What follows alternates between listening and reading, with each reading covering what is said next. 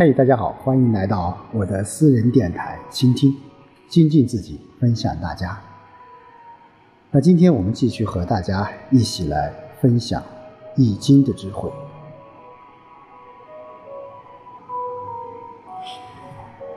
那么上一卦我们说到了五十九卦，那换卦。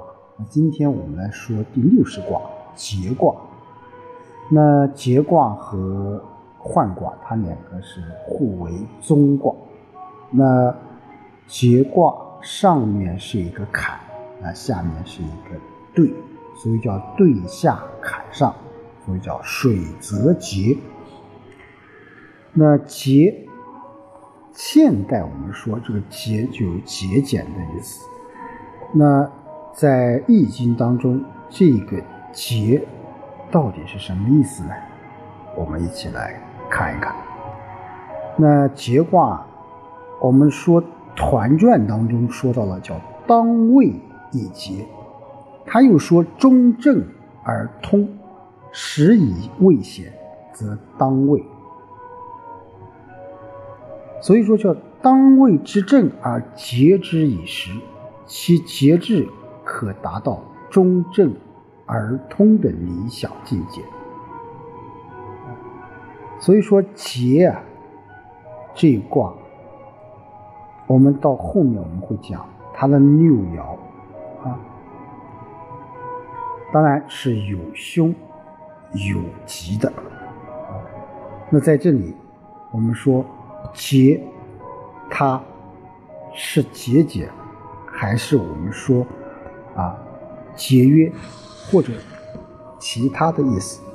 我们来一起。了解一下啊。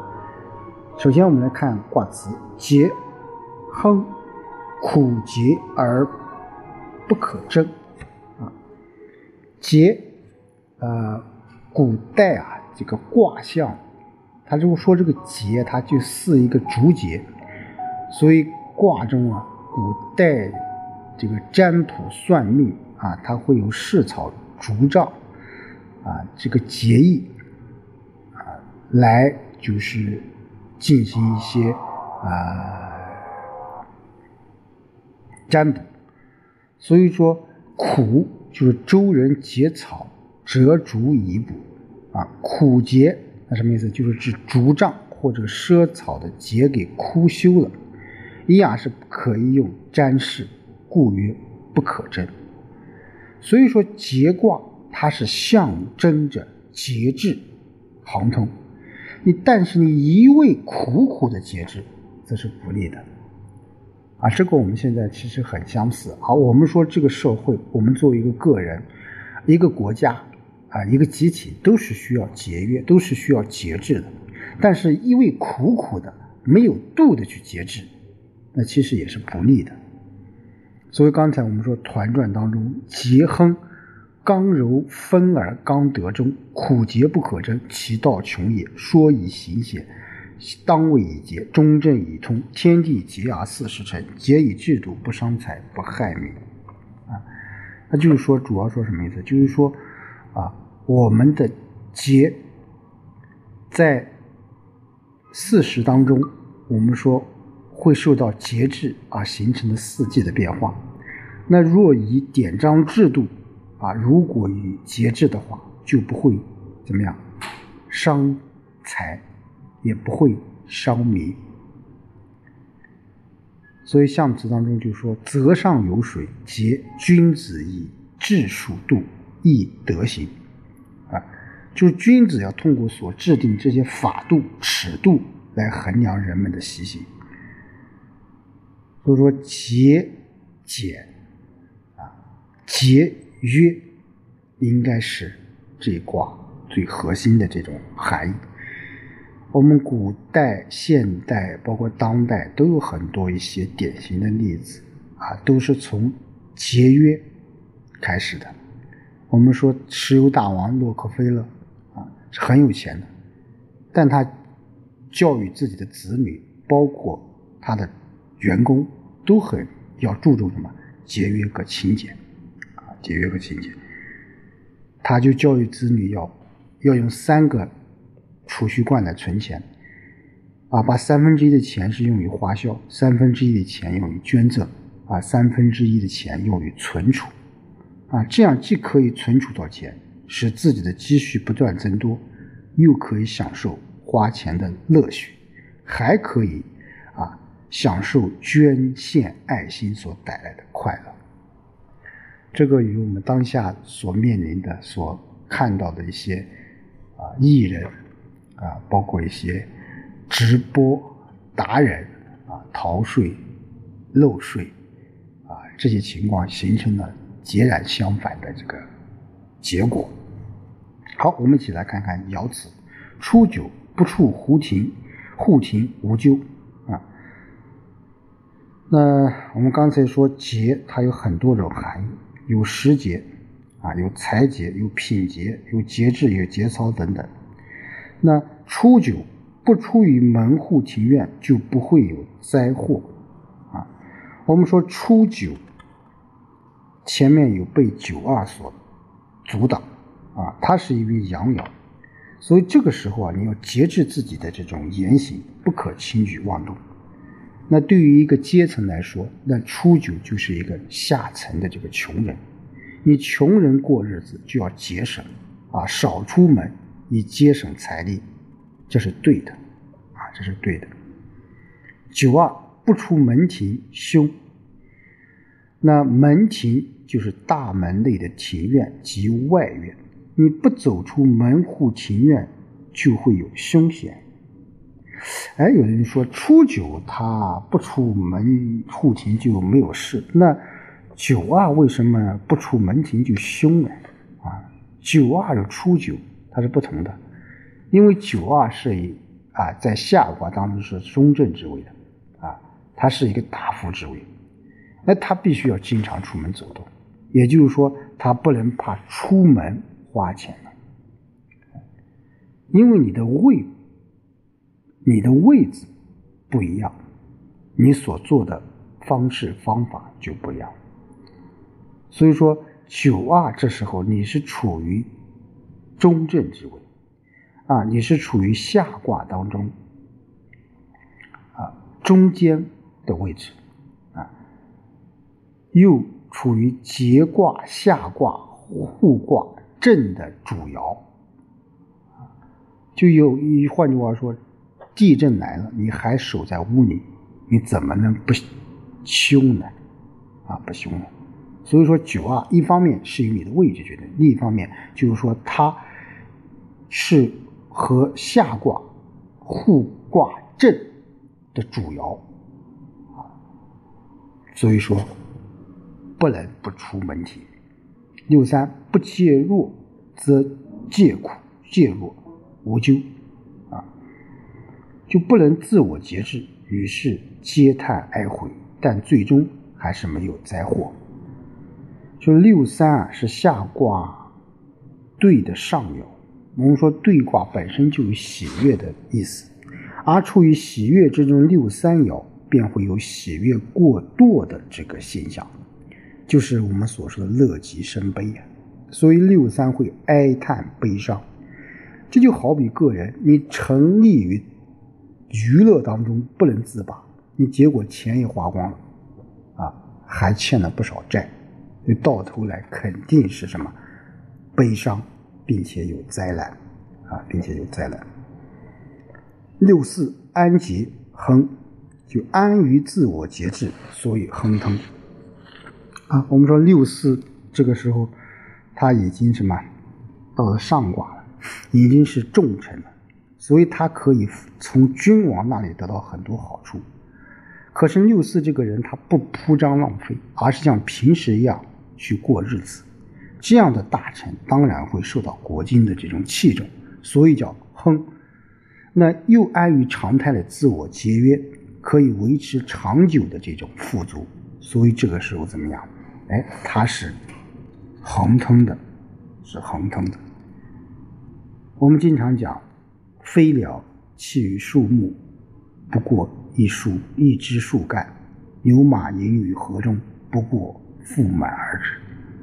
就是说，我们追求任何事情，我们都要有一个度，啊，都要一个度。超过这个度了，就会引来祸害。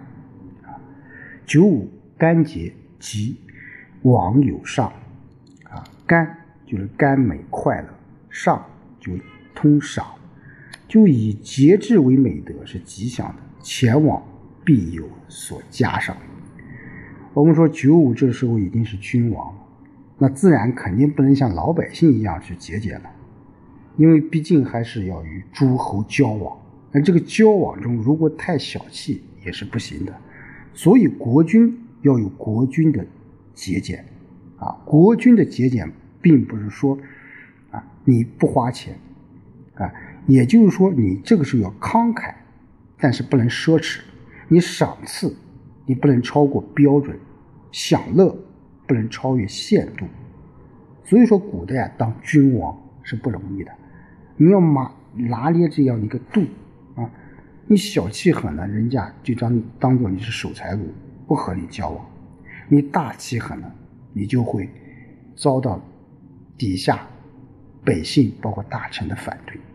所以，如何把握这个度，其实对于现代人，对于现代一个企业的管理者，一个政府的领导者，一个国家的领导者，都是如此啊，都是如此。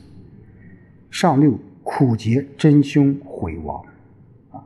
到上六了，啊，你过分的节制令人苦痛，有凶险，但是悔恨还是会消失的。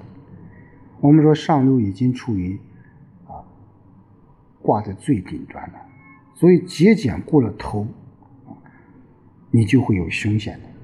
前面我们讲了，苦节是不符合正道的，所以上六的这种结局是凶险的，是凶险的。啊，就像啊，有一个笑话，就是说，啊，有一个守财奴被老虎给咬住了，儿子来救他，弯弓搭箭，正要射死老虎，结果这个守财奴却说：“我儿你要小心一点，不要伤了虎皮呀，否则就不值钱了。”所以说，这种吝啬的行为。是我们不应该所效仿的，啊，不应该所效仿的。在很困难的情况下，我们只知坚守困苦的节约，而不只有所突破，那也是很不利的，也很难有好转的机会。所以，你看那些成功的人，啊，或者是做出很大成就的人，他们在啊艰苦的环境下。一方面去节约，另一方面在节约的同时，他要有所创新，要突破原来的这种知识极限，去打破啊常规的这种思维。所以，一个有智慧的人，他应该能在穷困时有处理财务的作为与智慧。这个，我觉得是啊。我们学习易经啊，我们说学习易经的智慧。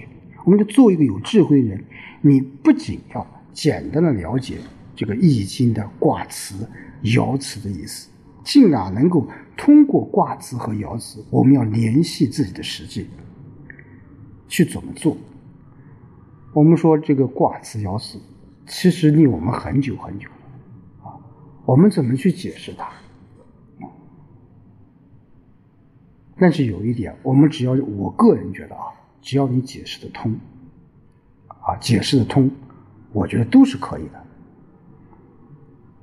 我总觉得《易经》里面的很多一些东西，当然啊，有一些东西是有规律的、有规矩的，你不能乱说。但是有一些啊东西，我们可以去拓展、去延伸，啊，去延伸。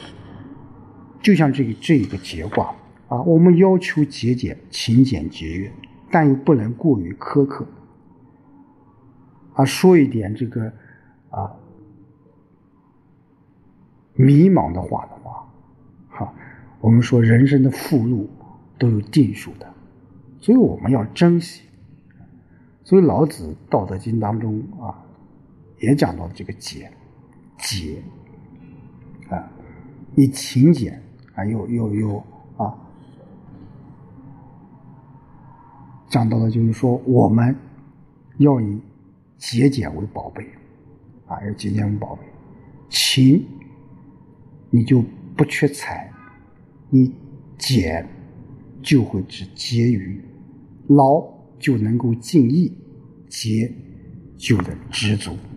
啊，所以古人讲勤俭劳节是什么？我们惜福之窍门呐。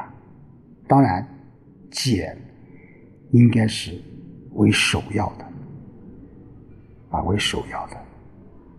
所以说，古人你守住了节俭，你时运不济时可以独善其身，你富贵时可以兼济天下，兼济天下。